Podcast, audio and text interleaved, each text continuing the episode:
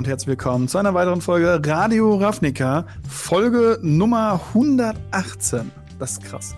Und ja. wie immer dabei, äh, Robin, wie geht's dir? ja, mir geht's gut. Äh, wie geht's dir?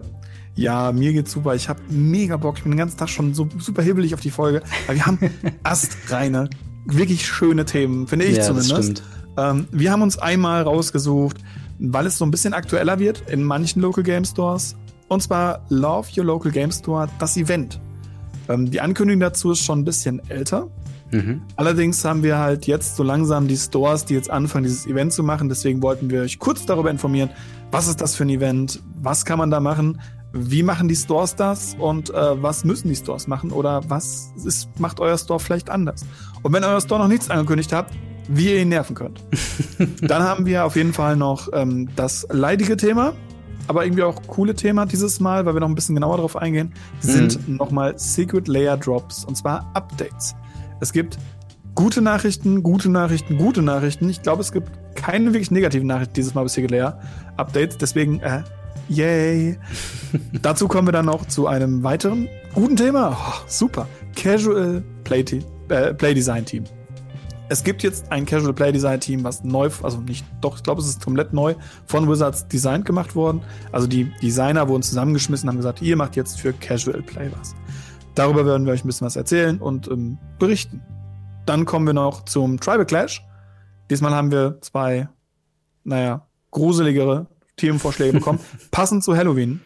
Dementsprechend äh, nice. Und danach haben wir noch QA beziehungsweise Ask Us Anything. Und ähm, ja, die kommen aus dem Discord. Genau, und das äh, bringt uns quasi schon ähm, zu dem äh, ja, Aufrufsegment am Anfang, äh, wo wir euch sagen, dass wenn ihr das Ganze auf YouTube schaut, könnt ihr uns gerne abonnieren. Wenn ihr das Ganze bei Spotify, Apple Podcast oder bei welchem anderen auch immer Podcatcher ihr verwendet hört, dann gebt uns gerne ein Follow. Das hilft uns bei den jeweiligen Plattformen halt eben äh, ja weiter gefunden zu werden, dass äh, wir noch mehr Leute mit unserem Content begeistern können. Ebenfalls helfen tut er einen Daumen nach oben bzw. eine positive Bewertung, sobald das denn möglich ist bei euch. Wenn ihr mit uns in Interaktion treten wollt, du hast es eben schon erwähnt, Discord ist da äh, quasi der Gamery slash Radio Ravnica Discord, wo ihr uns auch Ask Us Anything Fragen stellen könnt. Äh, zudem haben wir noch Twitter, Instagram, alles verlinkt in der Videobox, auch verlinkt, auch verlinkt in der äh, Beschreibung bzw. in den Show Notes ist der Patreon, patreon.com slash gameread. Dort könnt ihr uns finanziell unterstützen und werde dann auch ab einem gewissen Rang am Ende jeder Folge genannt und in die Endcard der YouTube-Videos gesetzt. Also bekommt ihr einen kleinen Credit, äh, wenn ihr das denn so wollt. Und ihr bekommt den Podcast äh, so ungefähr einen Tag, ein bis zwei Tage vor dem regulären Release in voller Länge als Video. Also falls ihr das vermisst auf YouTube, äh, wäre das eure Möglichkeit, das noch zu bekommen. Aber genug der Vorrede, fangen wir mal an mit Love Your Local Game Store Update. Ähm, genau, was für ein Event kommt da denn zu und was erwartet denn die Spieler überhaupt? Ja, wir haben ein Event, was äh, ein Special Event, muss man hier dabei sagen, nicht jeder Local Game Store macht äh, das äh, mehrfach hintereinander. Mhm. Ähm, das Special Event ist ein Chaos Sealed Deck Turnier. Gedöns, würde ich sagen, mhm. weil es geht darum, so ein bisschen das nachzuholen, was man eben in der Pandemiezeit nicht konnte. Und zwar die Sets, die teilweise untergegangen sind, wie zum Beispiel Ikoria, Hauptset 2021, teilweise ja immer noch Zendika Rising, Strixhaven und Kaltheim wurde schon langsam besser, aber auch die gefühlt wenig Events bis gar keine Events und dazu noch Dungeons and Dragons. Und von all diesen Sets bekommt ihr, wenn ihr an diesem Event teilnehmt, ein Set oder Draft Booster. Hm. Und das bedeutet, ihr habt eine wilde Mischung aus Set und Draft Boostern, aus denen ihr ein Sealed Deck, also mit diesen sechs Boostern, ein Deck bauen müsst, könnt. Mhm. Dazu kommt noch eine ziemlich coole Sache, die Wizards oben drauf gegeben hat. Und zwar gibt es so wunderschöne kleine Pins. Da ist Kahn drauf in diesem äh, San Diego Comic Con Artwork mit mhm. diesem ganzen Schwarz und so einem leichten blauen Glimmern in der Mitte. Hammer, Hammer Teil, diese Pins. Auch genau. richtig schwer. Die werden auch mit ähm, zwei, äh, äh, äh zwei guten Pins, also die so zwei Steckern quasi, ne? Ja, weil genau. die halt echt schwer sind, deswegen brauchen die zwei davon. Mhm. Und ähm, ja, dazu noch äh, gibt es auch für ein, eine Kahn Playmat. Ja. Und es ist eine Playmat pro Logo Game Store, beziehungsweise die WPN Premium haben all das, was ich jetzt gerade gesagt habe, doppelt bekommen. Mhm. Dementsprechend, ja, relativ limitiert, würde ich sagen. Dementsprechend auch äh, sehr, sehr gefragt, glaube ich. Und was ich so Fall. cool daran finde, ist, das Event ist ein Europa-Only-Event. Und Krass. das ist etwas, was mich ein bisschen geflasht hat, weil das sind wir nicht gewohnt. Das stimmt, dass, äh, dass wir tatsächlich exklusiv äh, so eine Aktion bekommen, das ist schon ziemlich, ziemlich cool. Ähm, vor allen Dingen ist es halt der, der Khan, das Artwork auf der Playmat, als auch bei dem Pin von Khan the Great Creator. Nee, Khan ähm, Liberated. Liberated, genau. Das ist der andere Khan, den man gespielt tatsächlich. Ähm, Genau, und ich meine, die Pins, wenn das sogar die sind aus dieser einen Ankündigung von 2022, zumindest vom selben Hersteller sind sie, glaube ich, von Pinfinity, sind die, glaube ich, auch irgendwie scannable und man kann sich irgendwelche Goodies online, glaube ich, holen. Also weiß ich jetzt nicht, ob das so ist, aber es ist auf jeden Fall ein ziemlich cooler Pin. Müsste. Und eigentlich will ich auch wirklich so eine Playmat haben. Ähm, aber die kriegt ja, nur der klar. Gewinner des äh, Sealed Events und die Pins kriegen nur Leute, die in die Top 8 es schaffen. Ähm, fragt aber im Zweifel noch mal bei eurem Local Game Store, wie da die Preisverteilung konkret ist. Ähm, aber ist doch ein sehr cooles Event. Ähm, hast du Bock? Ja, ich werde es noch nicht spielen, weil ich es organisiere so. und judge. Ja, das ist dann die Organisationsseite quasi, die du damit ja, erlebst. Das ist bei uns traurig. Bei uns organisiere ich es ein bisschen um. Also es ist tatsächlich so, dass diese, dieses Turnier auch so ein bisschen, jeder Local Game Store hat so ein bisschen die Möglichkeit, das anzupassen und selber ein bisschen zu designen. Mhm. Wir machen einen zwei Tage Turnier daraus, ähm, wo man an beiden Turnieren teilnehmen kann. Und am Ende wird halt eine Gesamtwertung nochmal geschaut, wer die Matte bekommt. Mhm. Also wenn man an zwei Turnieren teilnimmt, hat man eine höhere Chance. Aber es kann auch sein, dass man mit 4-0 und niemand anderes geht jemals 4-0 an den beiden Tagen und dann diese Matte bekommt. Das kann auch durchaus passieren. Dementsprechend machen wir das so. Und das Interessante dabei wird einfach sein, dass wir dieses Event soweit aufgestockt haben mit eigenen Booster noch obendrauf, mhm. damit wir wirklich eine Menge Leute damit Spaß haben lassen können. Weil ich finde die Idee, ein Chaos Sealed mit Set-Boostern zu machen, einfach großartig. Ja, auf jeden Fall. Also die, die Sortierung, wie sie ursprünglich mal bei Set-Boostern angekündigt war, mit, dass du inhaltlich zusammenpassende Karten hintereinander bekommst, ähm, das macht schon ordentlich Sinn für so ein, für so ein oh, ja. Sealed. Also ähm, es, äh, es ist auf jeden Fall eine Idee, die hatte ich vorher noch nicht, wo ich hier äh, davon äh, erfahren habe. Ähm, natürlich, äh, wo wir gerade schon bei Love Your Local Game Store im Allgemeinen sind, ähm, sind natürlich immer noch die äh, Old Border Promo-Karten von mhm. äh, Fan-Favorite, ähm, ja, Fan-Favorite-Karten eben im Umlauf. Also ihr könnt ein Oven Mind Sensor, Dig Through Time, Bolas äh, Citadel, Goblin Guide und Scavenging Ooze in Old Border mit Foil, mit einem schönen Shooting Star mit drauf in der Textbox. Könnt ihr immer noch ersteigern, wenn ihr an Events teilnimmt in eurem Local Game Store. Also auch da auch gerne mal nachfragen und traut euch, es lohnt sich wieder in den Local Game Store zu gehen, würde ich mal sagen. Ähm, aber damit würde ich sagen, gehen wir mal weiter zu unserer äh, Secret Lair Drop Update Palette sozusagen, denn Letzte Woche haben wir schon viel angekündigt, viel gesagt zu Secret Lair Drops. Wir hatten die große Oktober Summer Drop und wir hatten es teilweise im Podcast noch eine News, die ich gar nicht auf dem Schirm hatte, die, glaube ich, kurz nach der Aufnahme released wurde und du wusstest schon vorher Bescheid. Ähm, und darüber hinaus kam aber noch sehr viel weitere News, äh, die wir jetzt mhm. mal so ein bisschen durchklappern äh, und so ein bisschen zusammengefasst haben. Zum einen ähm, wir haben ja die äh, Stranger Things Secret Lair äh, bekommen, die erste Secret Lair, die in sechs Monaten in der Liste reprintet wird in einer Magic-Version. Und äh, zuerst war die Ankündigung so, hey, das können wir mit The Walking Dead nicht machen, weil wir haben uns erst dazu entschlossen, nachdem äh, The Walking Dead bereits released ist. Ähm, aber jetzt kleines Update: Es werden The Walking Dead Magic-Versionen kommen. Ähm, das heißt, irgendwann in Zukunft, das muss noch äh, angekündigt werden, werdet ihr äh, die verschiedenen Charaktere von The Walking Dead in einer Magic-Variante, ähm, aber trotzdem mit demselben Rules-Text, mit demselben äh, Charaktertyp und äh, alles, was auf der Karte steht, was spielerisch relevant ist, in einer Magic-Variante sehen, aber ist es dann nicht mehr äh, Rick, sondern irgendwie, keine Ahnung, Odrick oder so. Ähm, ja, wie äh, gibt, gibt Gibt es denn Karten, die ähm, dich aus der Secret Layer sehr interessieren, wo du denkst, ach, endlich kriege ich meine Finger dran? Äh, tatsächlich, erstens natürlich Rick, weil ja. äh, für Humans sehr, sehr, sehr cool. Und ähm, so ein Human-Stack zu spielen, ist immer noch so ein kleines Träumchen von mir. ähm, und dazu kommt natürlich, äh, ja, es gibt, äh, wie heißt der? Negan. Negan? Ja. Negan. Der einfach als Charakter meiner Meinung nach total unten durch ist. Und ähm, ja, aber als Commander-Karte bestimmt ein sehr, ja. sehr cooles Commander-Deck abgibt. Dementsprechend, ja, auch wenn ich wenig Commander spiele, solche Sachen bleiben halt hängen, dass halt coole Commander bei rumkommen. Das ist halt wirklich so eine Sache. Wir hatten, oder ich hatte es damals, glaube ich, auch schon gesagt, dass ich gerade bei Negan so am stärksten das Gefühl habe, dass es mechanische Einzigartigkeit hier am besten umgesetzt war. Also es ist auch, glaube ich, jetzt, wo wir auch Stranger Things gesehen haben, so die eine Karte, wo ich sagen würde, boah, die, darum würde ich echt gerne mal ein Commander-Deck bauen, äh, weil es halt so eine einzigartige Fähigkeit irgendwie ist.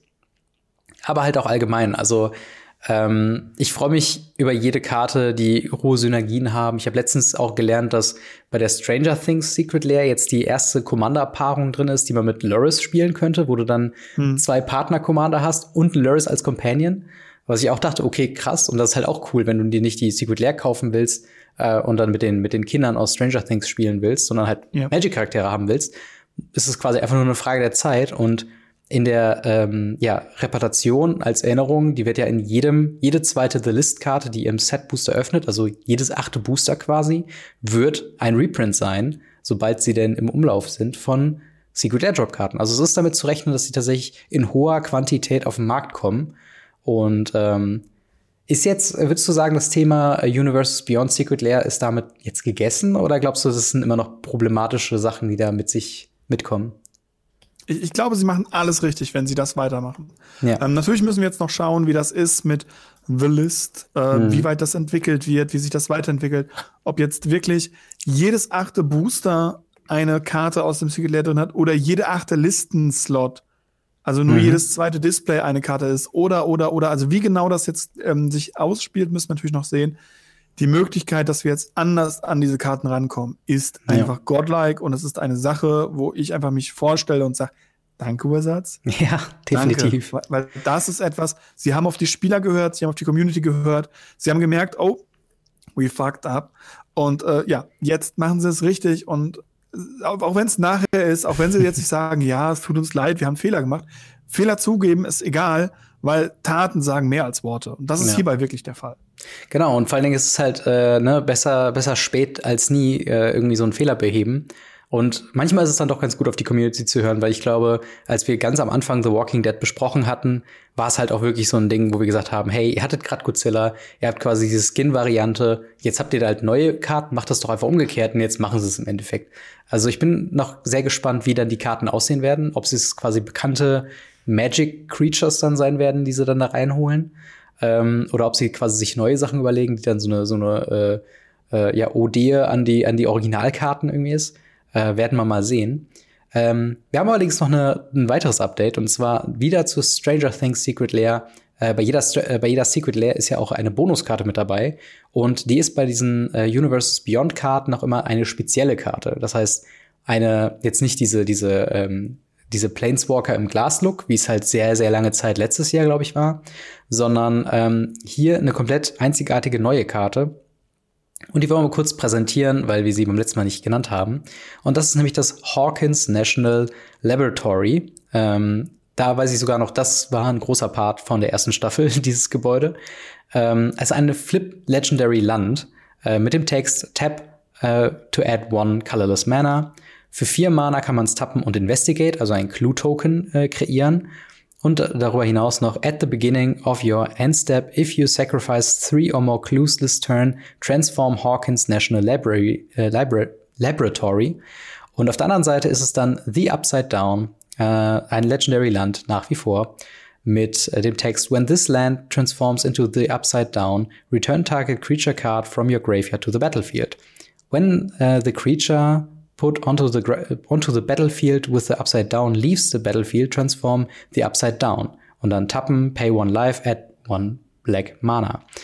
Äh, ich ich finde es eine sehr interessante Art, weil es, also ich finde, lustigerweise ist diese Bonuskarte, ich glaube, die am besten übersetzte Variante von der Stranger Things Secret Lair. Also ich finde das so cool mit diesen Clues, weil sie mhm. auch in der Serie immer weiter quasi Hinweise sammeln und dann irgendwann in diesem Upside Down landen ähm, und im Upside Down ja auch gejagt werden von einem Monster, was dann eben das äh, reanimated Creature ist aus dem äh, von Upside Down aus dem Regeltext. Und wenn die wieder verschwunden ist, geht alles wieder back to normal und der Cycle beginnt wieder. Ähm, ja, wie findest du die Karte? Bist du, äh, denkst du auch, dass es eine sehr gute Umsetzung ist und würdest du es spielen? Umsetzung kann ich nicht sagen. Stimmt. Ja, aber noch nicht Stranger zu sehen. Aber ähm, ich finde die Karte an sich ganz cool. Ich glaube, man kann mit ihr sehr coole Sachen machen. Und ähm, ich finde sie cool genug, um sie zu spielen. Und ähm, das ist ja eigentlich alles, was, was zählt. Was ja. ich mich nur gefragt habe, ist das offiziell Teil des Secret Layers? Und wird diese ja. Karte auch wirklich in die Liste kommen? Das ist halt das Ding. Ich glaube, also es ist halt diese, diese Bonuskarte. Bei, bei The mhm. Walking Dead war es ja der, der Schläger Lucille. von Negan, genau, genau. Lucille. Und äh, hier ist das halt, dieser Slot wird halt eingenommen von dieser Karte. Ich glaube, das wird dann auch wieder in so einer extra einge, ähm, eingepackten Verpackung sein, die dann unten quasi unter der Secret Layer, wenn man sie auspackt, quasi äh, drunter klebt.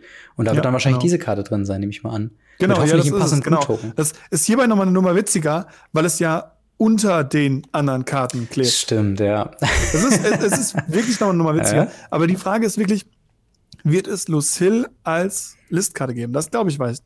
Das wäre halt sowas, was sie behalten könnten. Sie könnten halt sagen, okay, wir machen erstmal noch nicht die Karten, die drunter sind und machen hm. nur die normalen Charakter da rein.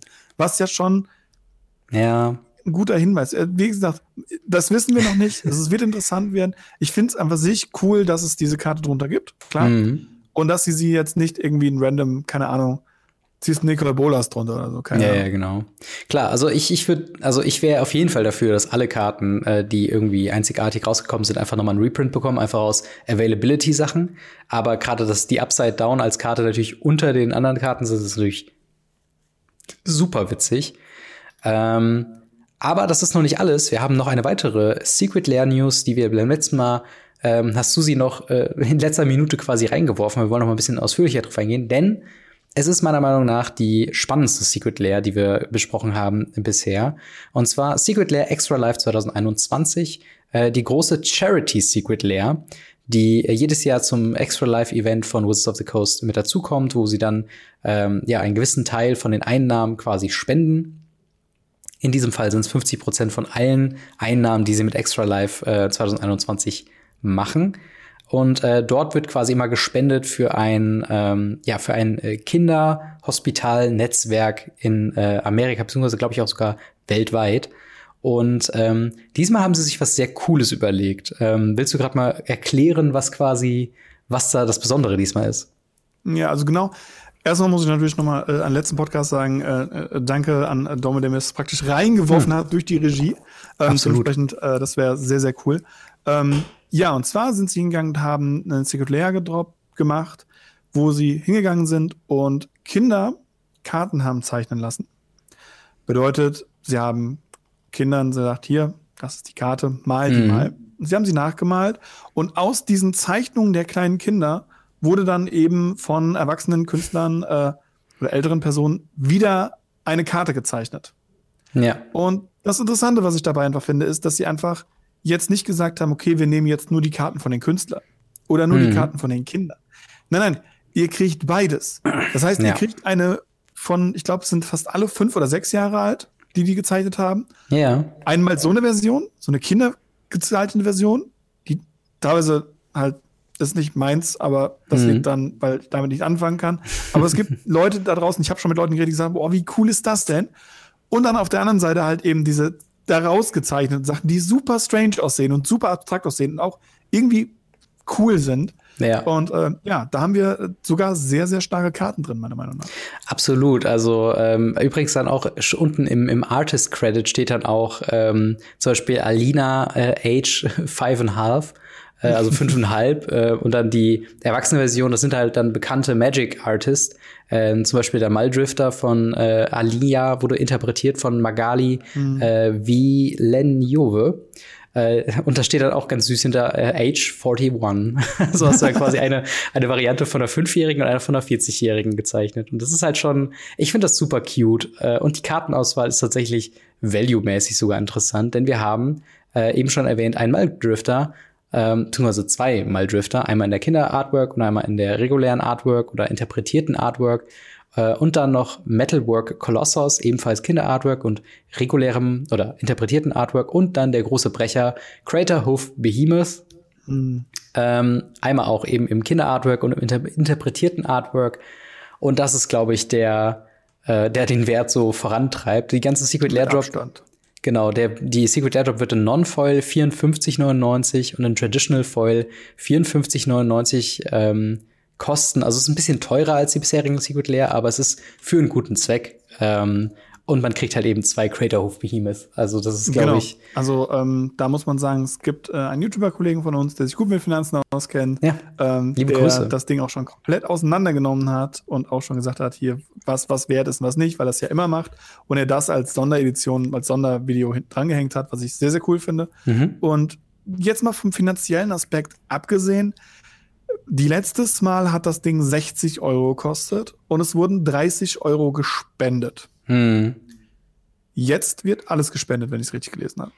Äh, 50 Prozent der Einnahmen.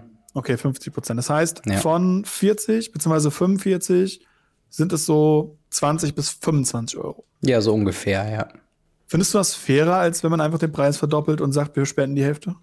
also ich muss sagen, ich finde es, so fühlt es sich mehr danach an, dass sie die, dass sie einen Großteil zumindest tatsächlich in die Produktion stecken, denn es ist im Vergleich zu vielen anderen Secret Lair Drops, die in der Oktober Super Drop, Drop waren, äh, sind es sechs Karten, was äh, mehr ist als normalerweise sind wir so im Durchschnitt bei vier bis fünf. Und hier sind es halt mhm. jetzt wirklich eine Karte mehr. Das ist schon mal ganz nice. Der, der Value ist irgendwo da ähm, und gibt das halt auch eben her. Und wir wissen ja auch, dass sich Wizards of the Coast an dem sekundären Marktpreis irgendwo orientiert, auch wenn sie es offiziell nie Was? sagen. ähm, und halt eben, ne, man, ich, ich drücke da immer so ein bisschen Auge zu, wenn es auch ein teurerer Preis ist, weil es ist wirklich für einen guten Zweck. Und es ist wirklich äh, klar, man könnte jetzt auch unterstellen, okay, genau das nutzen sie, um noch mehr Geld rauszupressen, aber Real Talk, Wizards of the Coast macht schon genug Geld, macht euch keine Sorgen. Also ähm, das ist, glaube ich, kein großes Thema. Und ich glaube halt wirklich, das ist so eine Produktionsgeschichte, beziehungsweise sie wollen eine nennenswerte Marge auch wirklich abgeben können nach der Secret Lair Job und dementsprechend haben sie den Preis hier ein bisschen hochgeschraubt.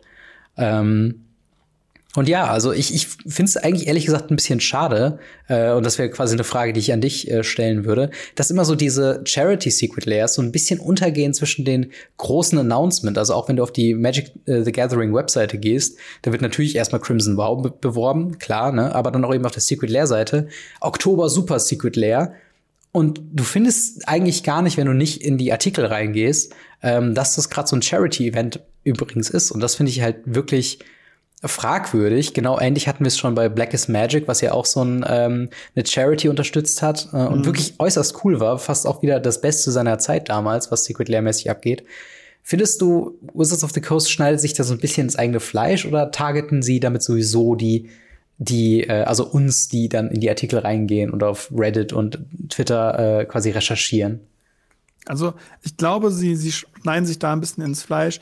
Aktuell würde ich davon ausgehen, dass es mehrere Secret Layer Teams gibt. Mhm. Ähm, alleine der Value, den diese, diese Marge mittlerweile nach anderthalb Jahren abwirft, muss ich halt sagen, ist wahrscheinlich auch genug, äh, um ein eigenes Team zu kreieren.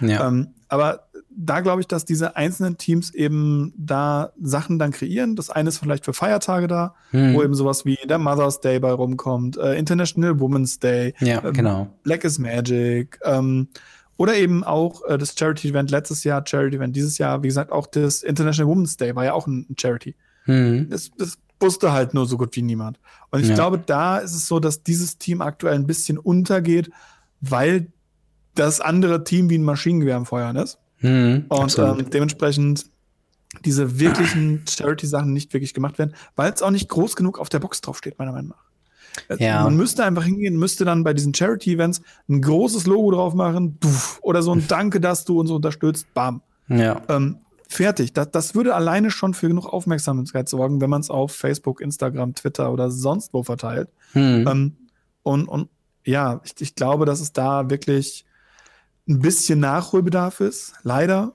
Grundsätzlich muss ich aber sagen, hört damit nicht auf, auf keinen Fall. Also das, nee, das nee, sind Sachen, diese Charity-Sachen, auch wenn sie manchmal ein bisschen teurer sind oder meistens ein bisschen teurer sind, sie haben einen guten Zweck und ähm, ich bin jetzt nicht der Typ, der saufenweise leer kauft. Ich weiß, ich mache eine Menge bei mir am Channel auf. ähm, die kaufe ich aber nicht. Ja. Aber bei sowas bin ich immer wieder in Versuchung. Ähm, Absolut, und wenn man sich ey. die Sachen anguckt, viele andere Leute auch. Ja.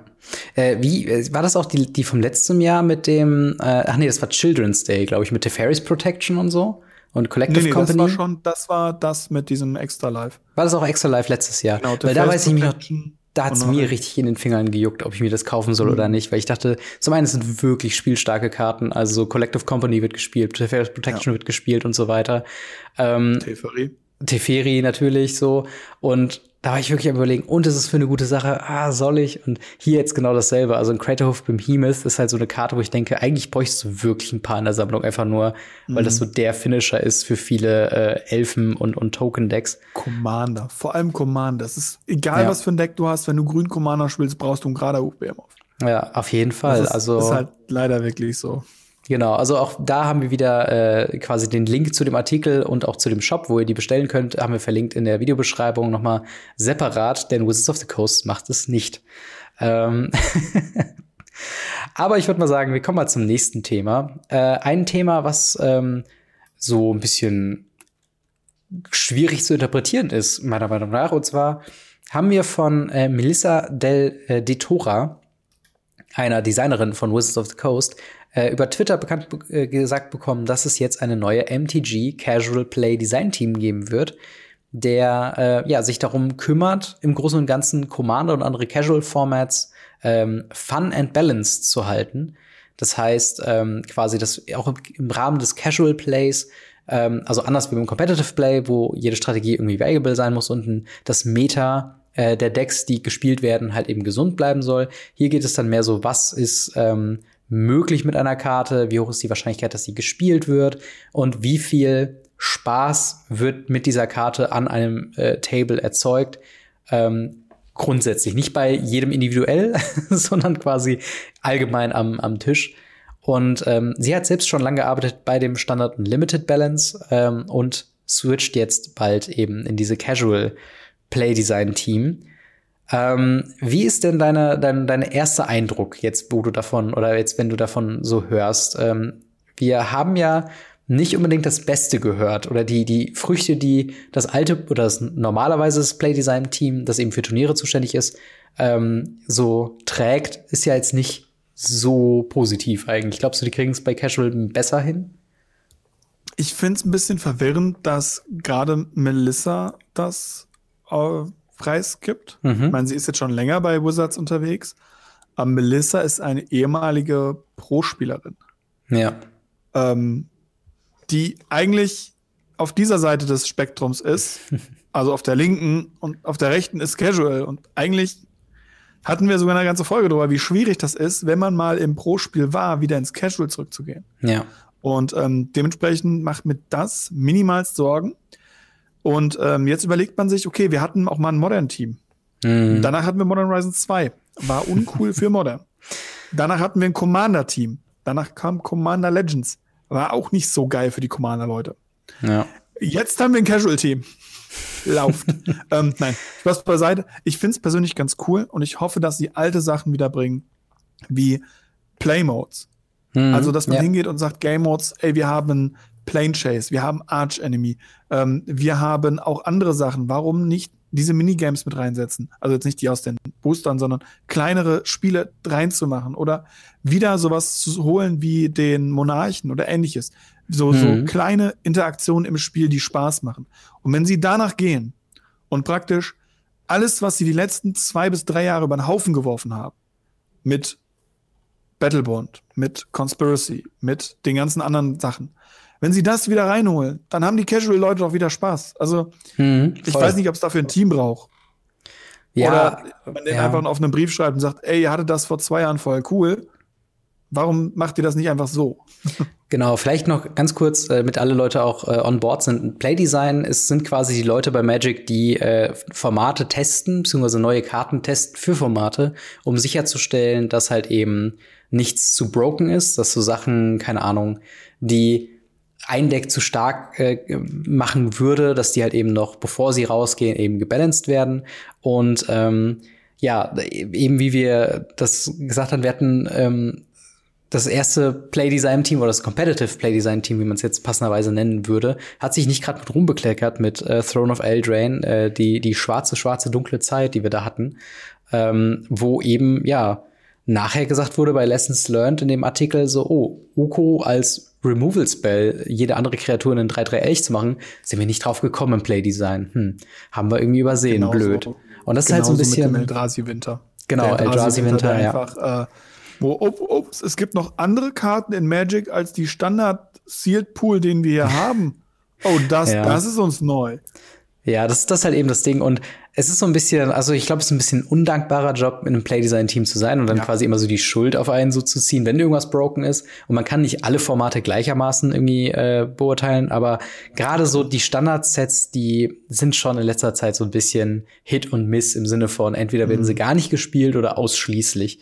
Und ähm, keine Ahnung, ich bin, ich bin mal gespannt, ob man die, die Arbeit vom Casual Playdesign Team überhaupt so wirklich mitbekommt, weil ich frage mich halt auch, auf welche Sets werden sie dann testen? Auf quasi Commander-spezifische Karten in Standard-Sets? Also zumindest ist davon die Rede in ihren, in ihren Antworten teilweise in, auf Twitter. Ähm, aber halt auch eben Commander-Only-Sachen, also die, die Commander ähm, die wir zu jedem Set jetzt bekommen, wahrscheinlich auch so wie Commander Legends, Dungeons and Dragons, was ja jetzt auch nächstes mhm, Jahr rauskommen soll. Das Gerät, ja. Also ich bin mal gespannt. Vor allen Dingen, keine Ahnung, also bei Commander sind auch ganz andere Dynamiken, wie du Sachen in der Playgroup selbst auch balancen kannst. Also glaubst du, es hm. ist halt, glaubst du, es ist sinnvoll für so ein, Com so ein Commander-Format, was sich sowieso mehr oder weniger selbst poliest oder im optimalen Fall selbst policen würde? Ich, ich finde es ich find's sehr schwierig zu machen, ähm, weil man, man hat dann jetzt ja mehrere Teams, die ums selbe Set kämpfen. Mhm.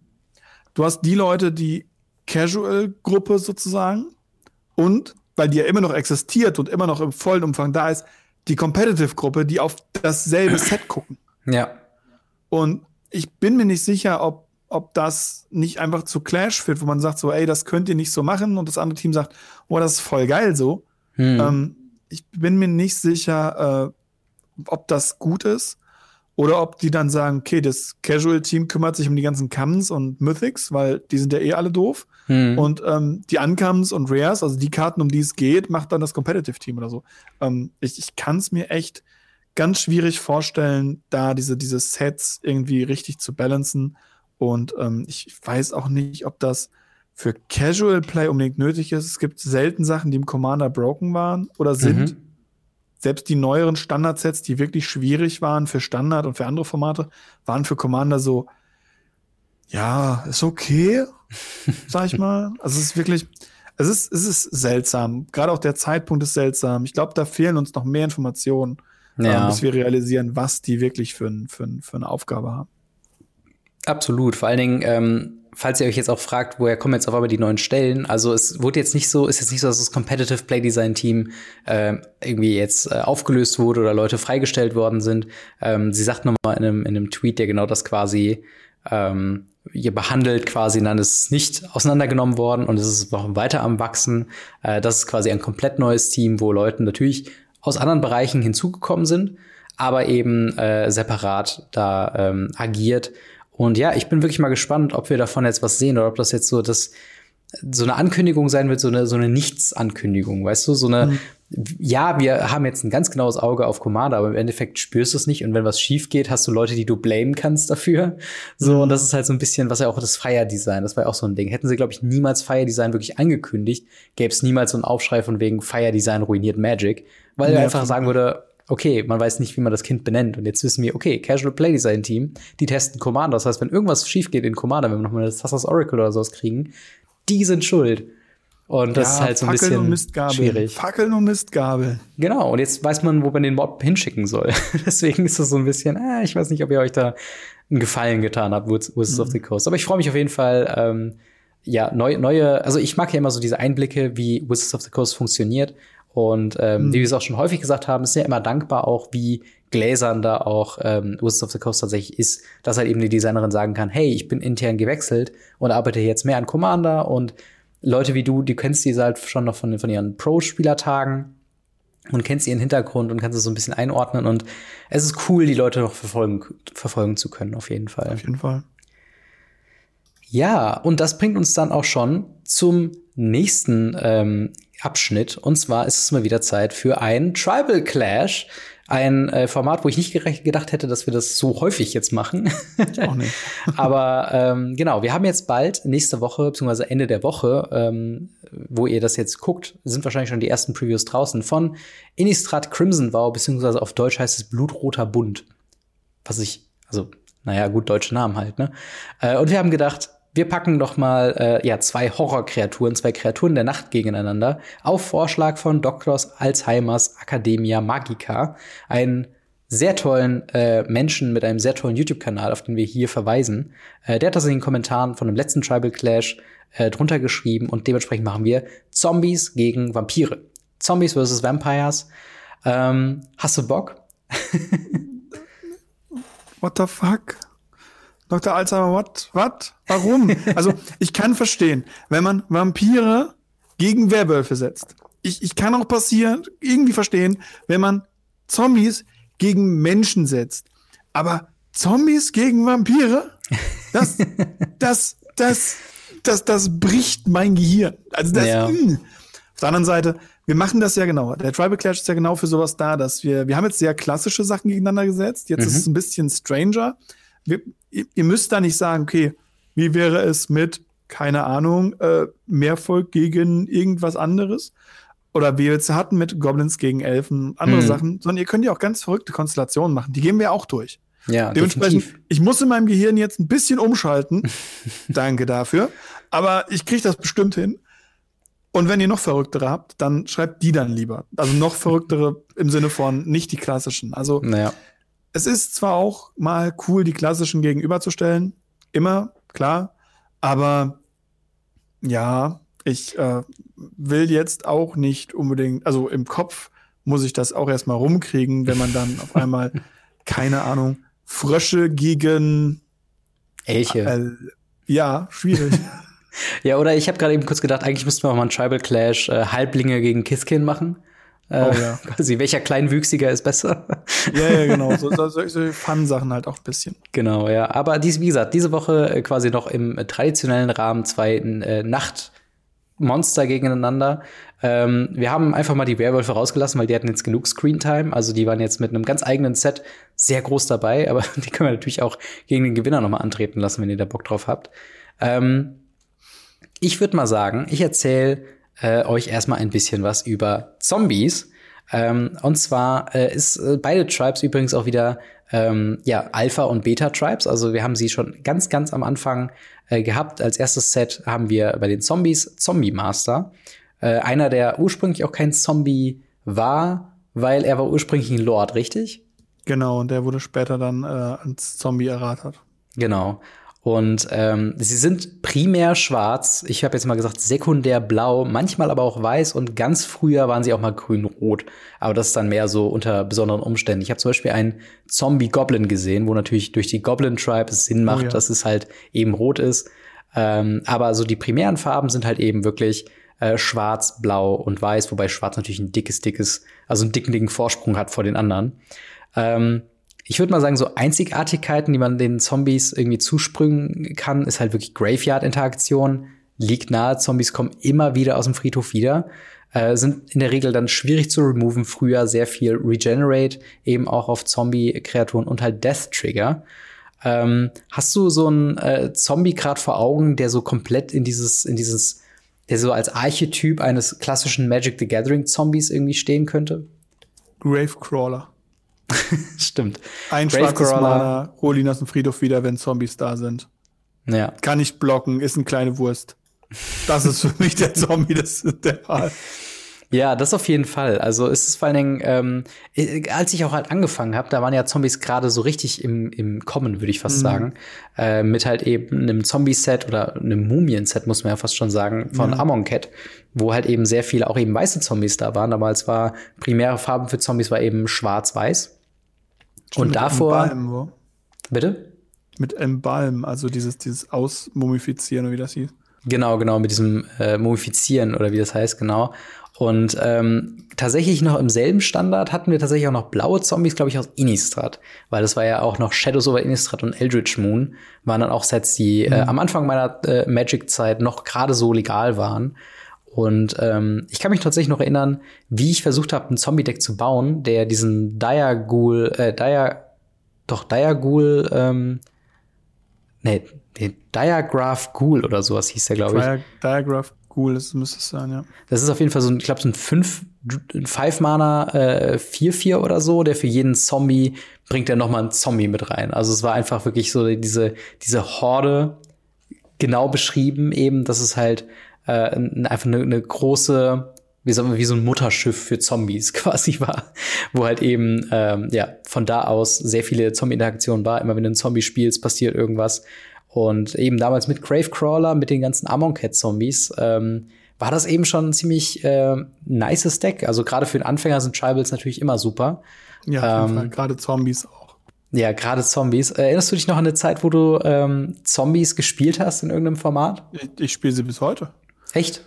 Ja, und zwar in, in meinem Dredge-Deck habe ich eine Karte, mm. die, wenn sie im Friedhof liegt, aus meinen Karten Zombies macht. Theoretisch spiele ich Zombies bis heute. Es gibt aber ähm, auch andere Sachen, die man bis heute mit Zombies spielt, gerade jetzt auch für mich halt einfach am Legacy. Mhm. Ähm, das, dann das Zombardement. Man hat Zombies und ein Goblin-Bombardement, in dem man Zombies opfert und Schaden schießt, oder ein Cavern Feeder, der auch selber ein Zombie ist und dann andere Zombies futtert und stärker wird.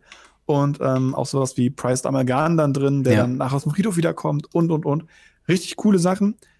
Gibt's auch im Commander, so Ghoulcaller, Glisser und so weiter, die halt aus Dingen Zombies machen. Es ist, Zombies sind einfach so riesig und überall. Ja. Und ihr werdet ganz, ganz selten dasselbe Zombie-Deck irgendwo sehen. Selbst in der Competitive-Szene werdet ihr, wenn es Zombie-Decks gibt, immer kleine Abwandlungen sehen, weil es so viele Zombies gibt, die man spielen kann und jeder mhm. so ein bisschen Spice mitbringt. Und wenn es Swamp Walk mit Urbock ist. Ja, auf jeden Fall. Vor allen Dingen, ich finde es auch spannend, ähm, so jetzt mal rein äh, von einem von einem fiktionalen Blick quasi von außen auf Magic ist es ja schon bezeichnend, dass man tatsächlich untote Zombies genannt hat. Weil es ist ja so mhm. dieser typische Gag bei, bei Horror-Comedy-Filmen, wo man sagt, hey, jemand sagt irgendwie, oh, da kommen die Zombies, und so, nee, nenn das nicht so. Wie, wie in einem Film nennen wir die Zombies nicht Zombies, weil es ist irgendwie peinlich. Ja. so. Aber hier hat man von vornherein gesagt, hey, Zombie Master, ganz klar, das sind Untote, wir nennen die Zombies und äh, gar kein gar kein Thema wirklich. Äh, ich habe übrigens die Karte gefunden, die ich eben meinte, und zwar ist das nicht Diagraph Ghoul, sondern Diagraph Colossus. Äh, hm, ja. Drei Mana, 2-2 und der kommt ins Battlefield mit einer 1-1-Counter für jeden Zombie in meinem Gra äh, im Graveyard. Und immer wenn man ein Zombie-Spell ähm, castet, bekommt man einen 2-2 Black Zombie Creature Token onto the Battlefield tapped. Also den Turn 3 draußen. Den spielt man im Sombardement. Echt krass, das ist cool.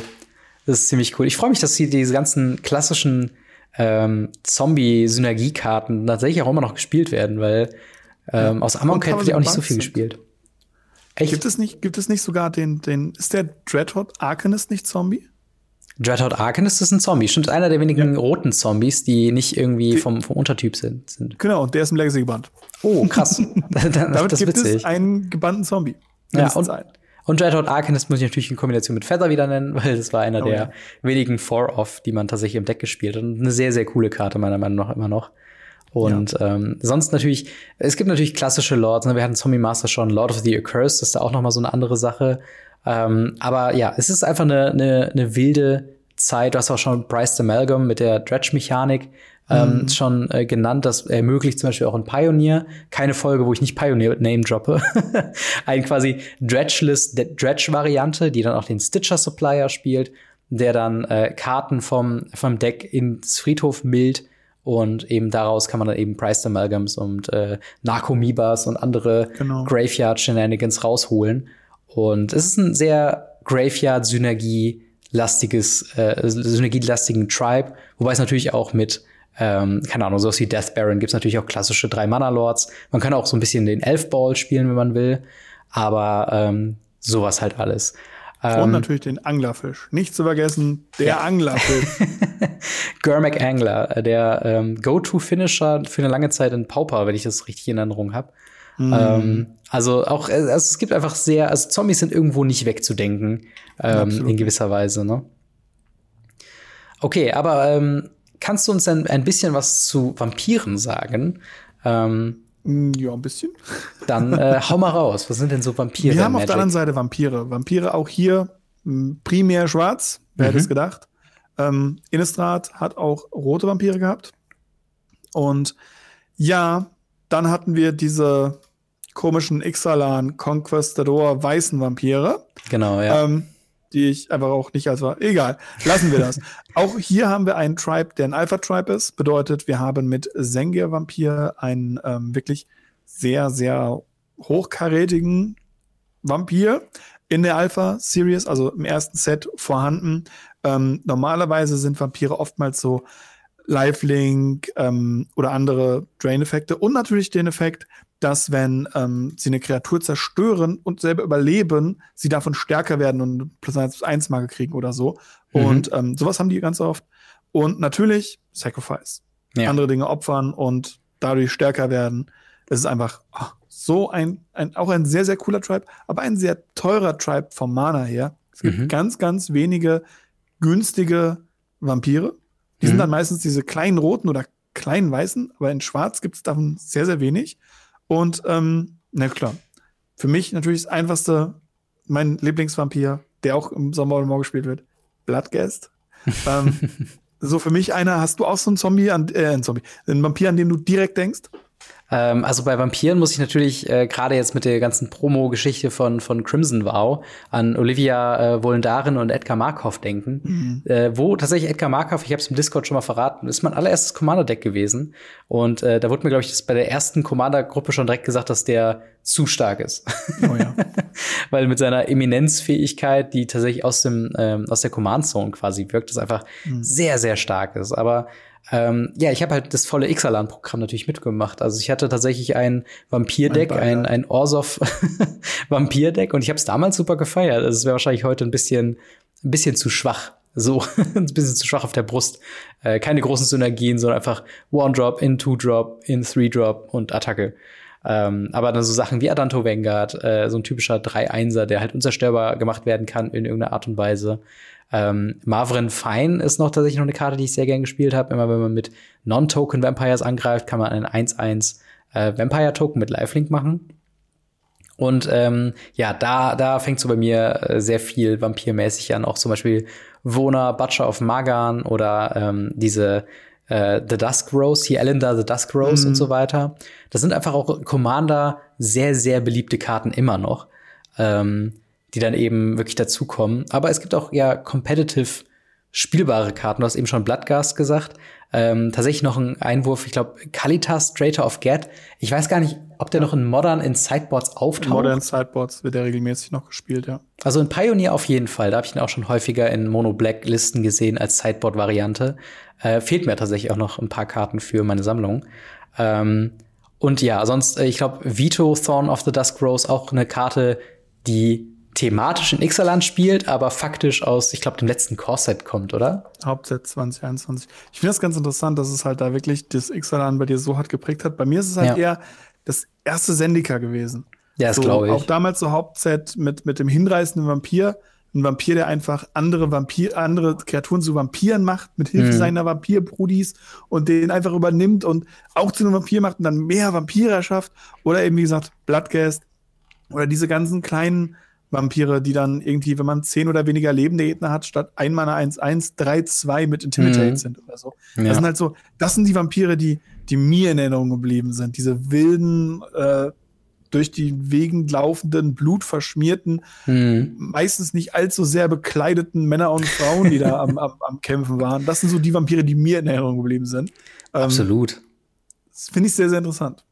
Definitiv. Und es gibt vor allen Dingen auch immer so, ich sag mal, ähm, wie soll ich mal sagen, so, so unfreiwillige Vampire im Sinne von, mhm. äh, ich denke zum Beispiel an Yahini Undying Partisan aus äh, Ether Revolt, glaube ich. Also aus, äh, auf jeden Fall aus dem Kaladesh-Block, äh, ähm, der ein, ein Etherborn war, aber halt mhm. auch eben Vampir. Und das passt ja natürlich thematisch super, weil die Etherborns ja so manasüchtig auch sind. Ja. Ähm, und das finde ich halt auch irgendwie eine spannende Mechanik, dass man tatsächlich, ähm, ja, eben solche solche, solche Synergien, also jetzt einfach lore-mäßig quasi findet, von wegen, du hast einen Tribe, der halt die Etherborn, die so Anleihen an Vampire haben, da ist es natürlich naheliegend, dann auch ein paar davon tatsächlich zu Vampiren ja. zu machen.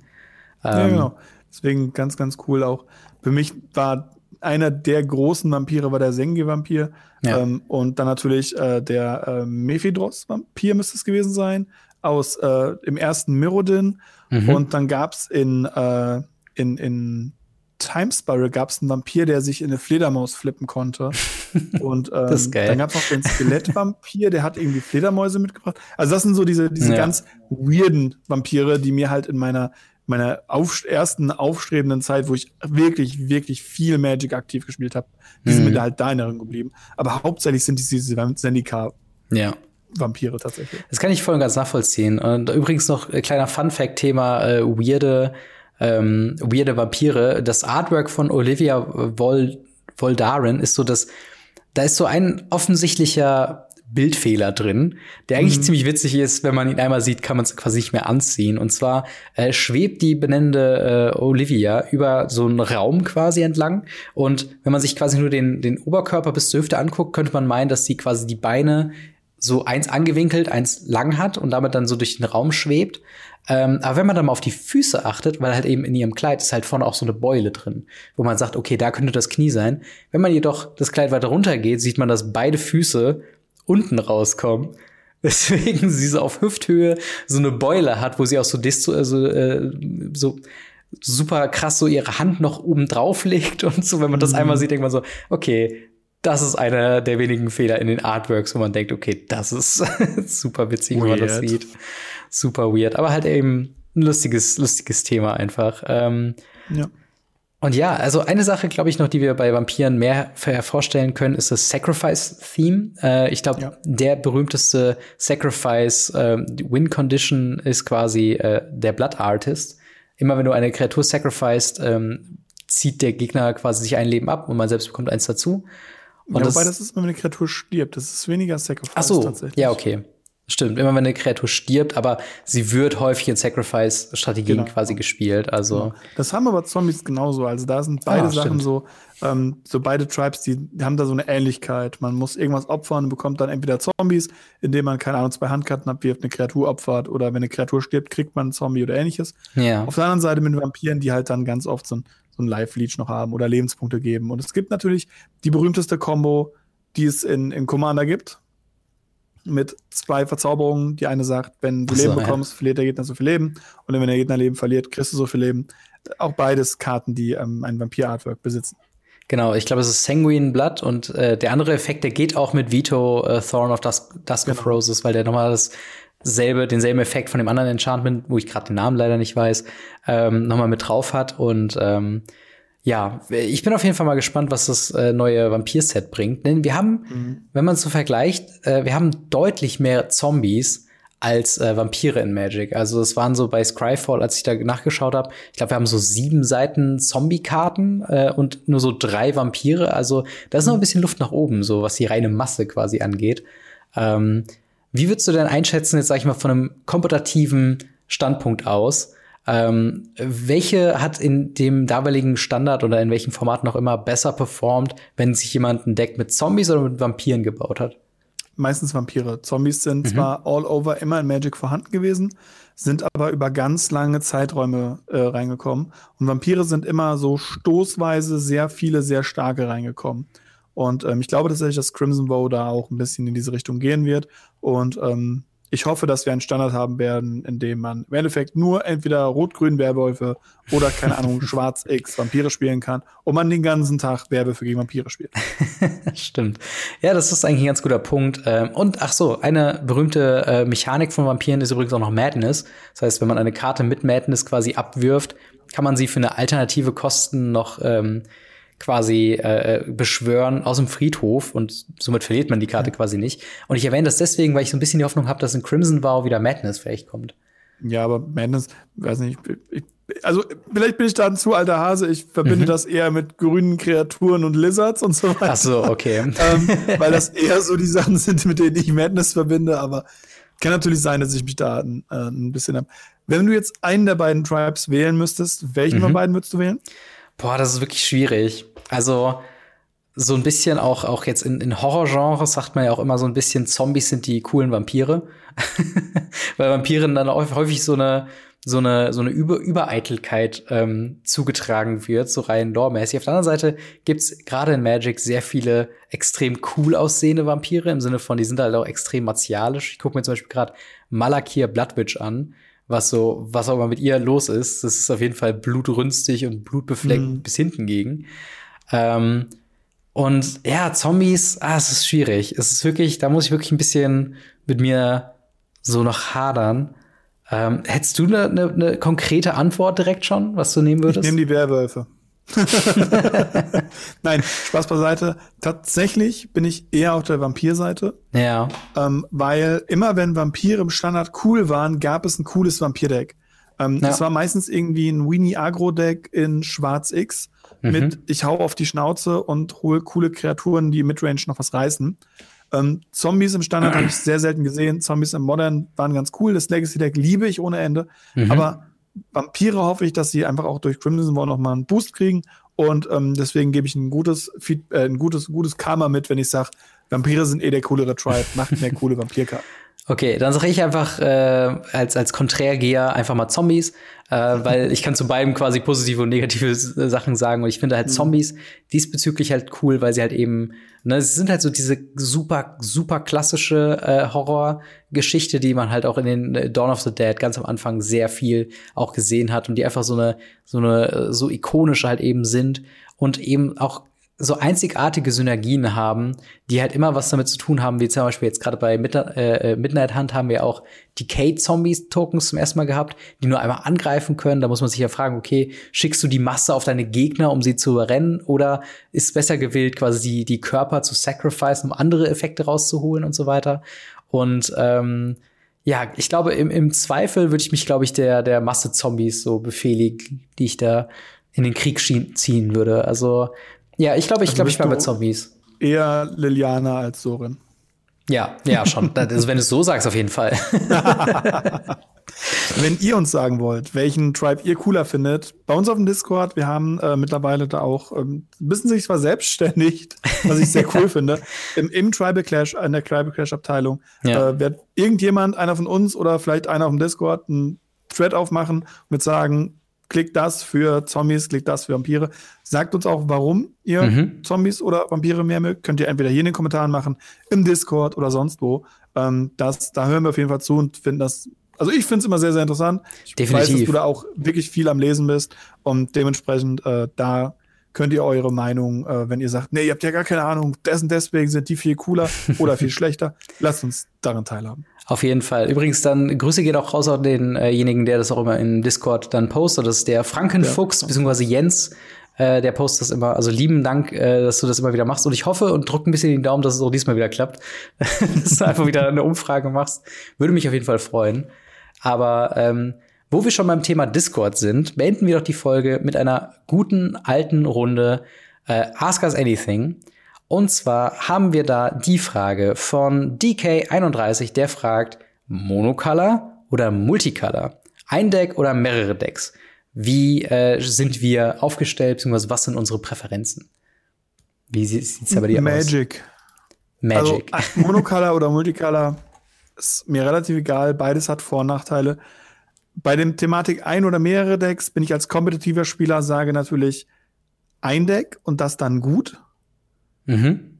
Ich bin lieber der Mensch, der ein gutes äh, Competitive Deck hat und damit Spaß hat und das lernt und wirklich alles dein ist, als jemand, der 15 Commander Decks hat, die im Value genauso hoch sind wie das eine Deck, was ich besitze und muss mir dann anhören, wie die Leute weinen, wie teuer doch mein Deck ist. Ähm, deswegen habe ich lieber ein Deck. Das kann von mir aus auch teuer sein, wenn ich dafür dann wirklich durchgehend dieses Deck lernen kann, damit arbeiten kann. Und ob das dann einfarbig oder zweifarbig ist oder dreifarbig oder vierfarbig oder fünffarbig, bitte nicht vierfarbig. Vierfarbig geht gar nicht.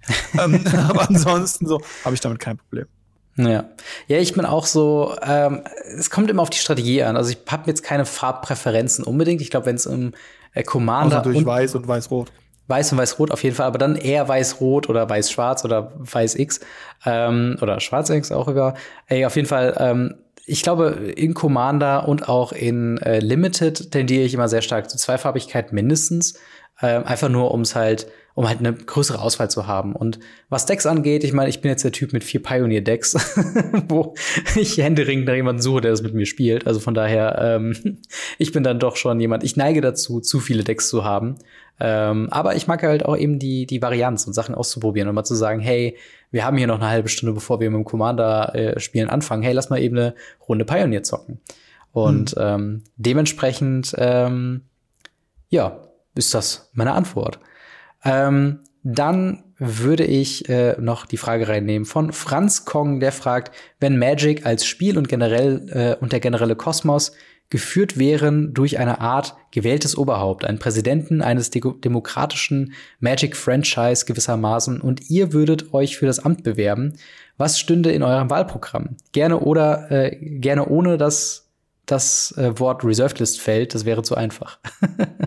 also wenn wir quasi maßgeblich ähm, Wizards äh, of the Coast leiten könnten, was Entscheidungen angeht, ähm, wie würdest du dich oder der, der Bevölkerung des Magic-Multiversums ähm, erkenntlich zeigen? So, was wäre dein Slogan? Äh, ziemlich einfach. Die Amerikaner stehen drauf. Make Magic Great Again. Das hat funktioniert, das kann wieder funktionieren. Ja. Ich brauche nur blonde Haare. Ja, auf jeden Fall. Und ein Toupet.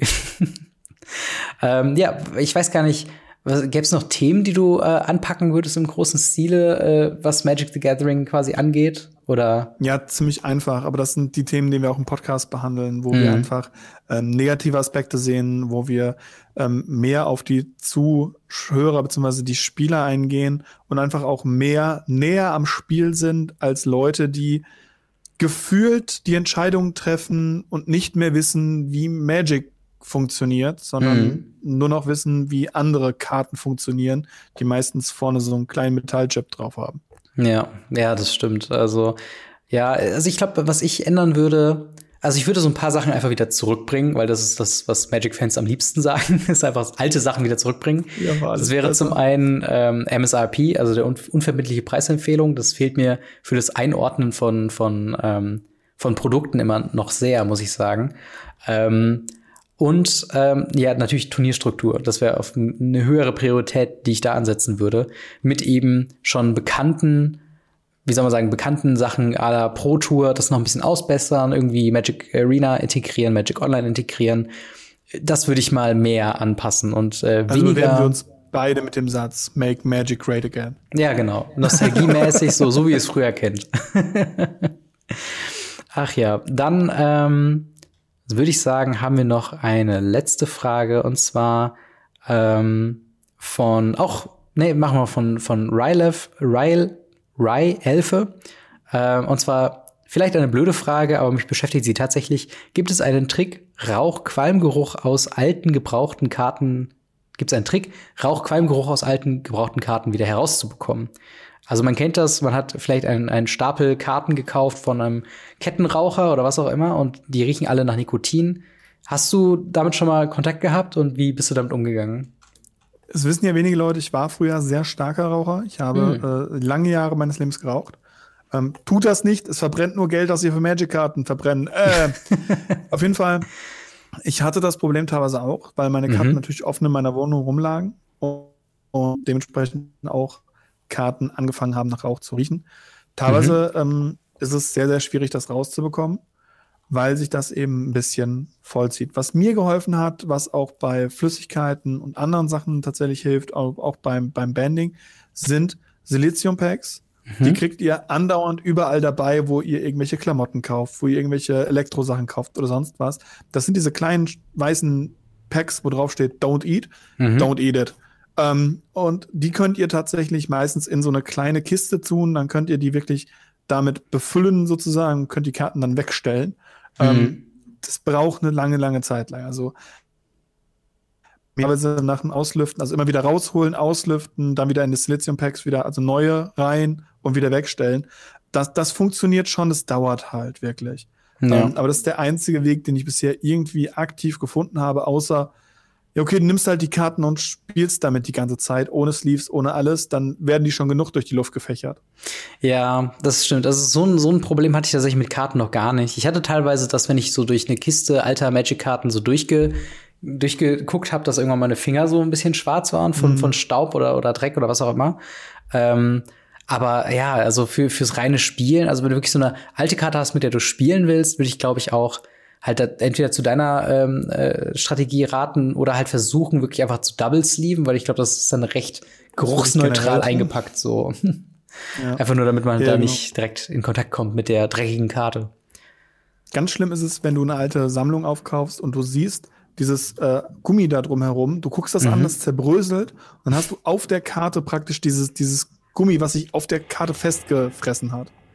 Ja, das, äh, oh. also alte Karten sind immer ein ganz spezielles Thema fast schon, aber äh, großartiges Thema. Aber ein sehr, sehr, sehr, sehr interessante Fragen hatten wir auf jeden Fall diesmal dabei. Wenn ihr ja. äh, euch wünscht, oh, ich habe diese Frage und ich würde echt gern mal, dass die beiden mir die beantworten oder ich weiß einfach nicht mehr weiter, wie kann ich mich daraus befreien aus dieser misslichen Lage?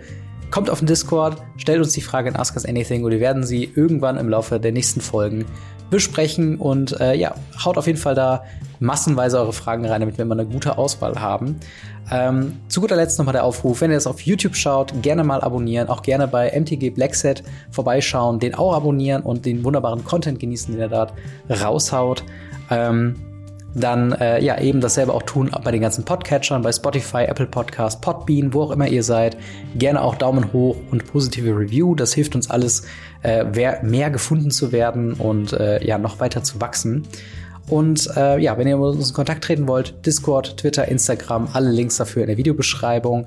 Einen besonderen Dank gebührt unseren Patreon-Gold-Unterstützern Buster Madison, General Götterspeise und Easy Reader 24. Vielen, vielen Dank für euren monatlichen Beitrag zum ja, Produktionsvalue dieses äh, Podcastes. Und natürlich auch einen viel äh, besonderen Dank an dich, Marc, für eine weitere Woche Radio Ravnica. Immer wieder gerne. Und wir hören bzw. sehen uns nächste Woche wieder. Haut rein, bis dann. Ciao. Ciao, ciao.